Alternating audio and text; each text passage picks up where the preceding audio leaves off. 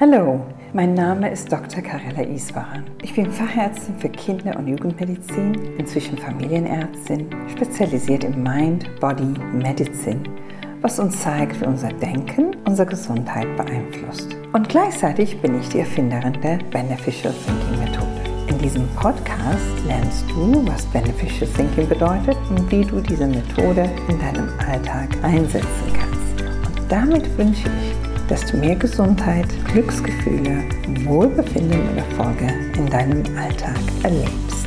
Beneficial Thinking, dein Podcast für ein entspannteres Leben. Heute geht es um die Frage, was ist der Switch-Moment und wie kann ich ihn für mich nutzen?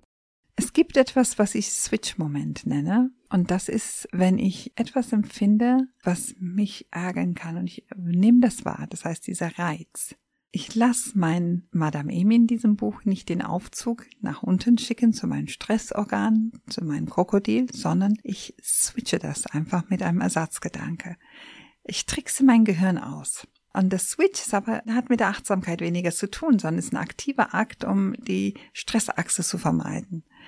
Mit Achtsamkeit wiederum ist etwas, was ich immer machen sollte. Ich sollte einfach ein bisschen, wenn ich was tue, das tun, was ich gerade tue und einfach mal unnötige Gedanken oder stressauslösende falsche Gedanken stoppe.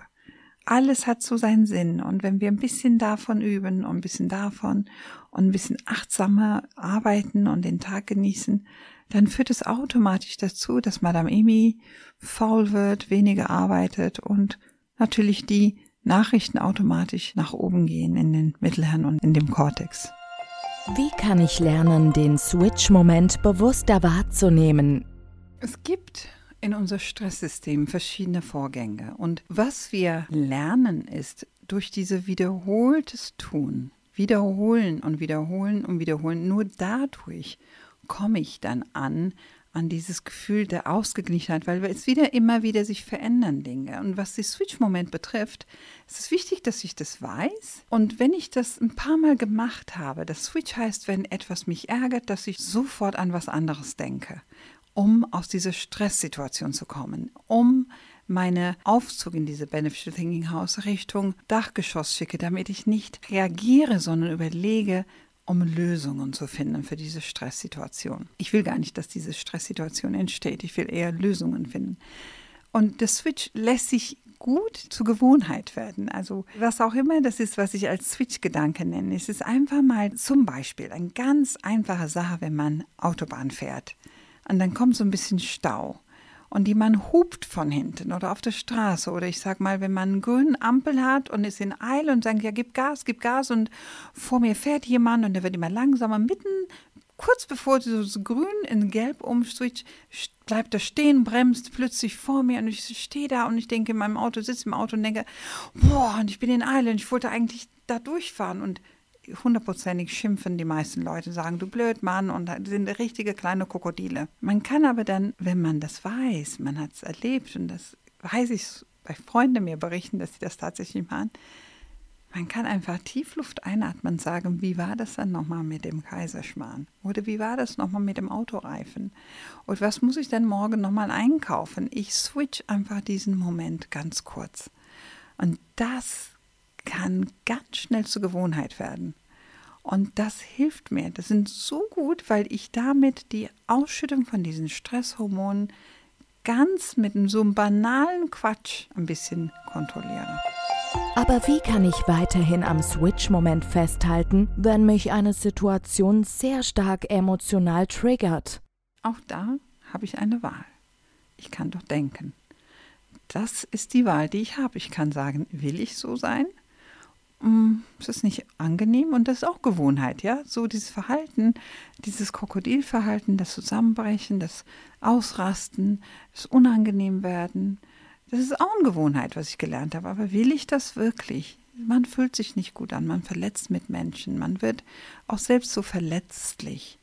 Ich will das doch gar nicht. Das gehört zur Entwicklung in der Menschheit, dass man lernt, im Alltag sich nicht so zu verhalten. Und ich verstehe es mich bitte nicht falsch. Es gibt auch Situationen, wo man zusammenbricht, wo man ein Ereignis hat, wo, wo man verzweifelt ist. das ist völlig in Ordnung. Ich rede von Dingen, die wir als Gewohnheit jeden Tag nutzlos und ohne Grund machen und tun, die unser Leben zerstören. Ich rede nicht von Ausnahmesituationen. Eine Ausnahme gibt es immer, man verliert jemanden, man verliert etwas, man begegnet unangenehm eine Situation, man hat gar keine Chance dann da zu denken und das Leben ist voller Überraschungen. Aber ich rede über diese Gewohnheiten, die ich jeden Tag an Tag einlege, die nicht nur mich nervt, sondern auch meine Mitmenschen und das Leben so erschwert. Und daran kann ich arbeiten. Was passiert während des Switch-Moments im Gehirn? Im Gehirn passiert nur einfach eine Sache. Wenn ich einen Switch-Moment nutze, dann agiert unsere Stressachse nicht, es wird nicht geweckt. Also das heißt, der Aufzug geht nicht in den Keller, sondern bleibt, wo es ist. Und wenn ich anfange, aktiv darüber nachzudenken, wenn ich diese Tiefluft einatme und sage, jetzt bleibt er stehen vor der gelben Ampel, obwohl er hätte fahren können und ich bin jetzt nicht aufgeregt, dann passiert gar nichts. Und darum geht es. Es geht darum, dass ich nicht ständig meinen Körper vergifte mit diesen Stresshormonen. Und jede Stresshormonausschüttung, die ich vermeide, gibt mir mehr Jahres zu leben. Das muss ich mir einfach diesen Zusammenhang. Wenn ich mich aufrege, schütte ich Stresshormone aus und je mehr und je öfter ich mich aufrege, je mehr und öfter ich gestresst bin, je mehr und öfter ich dieses Gefühl habe von Verspannung, desto mehr schütte ich von dem Zeug raus. Und ich vergifte mich eigentlich. Und das ist der Grund für viele Krankheiten der modernen Gesellschaft. Uns bringt jetzt nicht die, ähm, wir haben nicht die Krankheiten wie, wie Tuberkulose oder äh, Diphtherie. Ich habe gestern so einen tollen Film gesehen über die Charité, wie die Menschen früher starben. Wir haben nicht diese Infektionskrankheiten heute. Wir haben Krankheiten, die sehr häufig auch stressbedingt sind und, und, und wirklich unser Körper dann beeinflussen. Also ich denke schon, es lohnt sich darüber nachzudenken. Ich hoffe, dass diese Podcast mit der Beneficial Thinking Ratschläge dir helfen, in deinem Alltag gesunder, glücklicher und erfolgreicher zu leben. Ausführliche Beschreibungen des Beneficial Thinking Methodics findest du in meinem Buch Das Geheimnis ausgeglichener Mütter. Obwohl Mütter im Titel steht, kann im Grunde jede das lesen.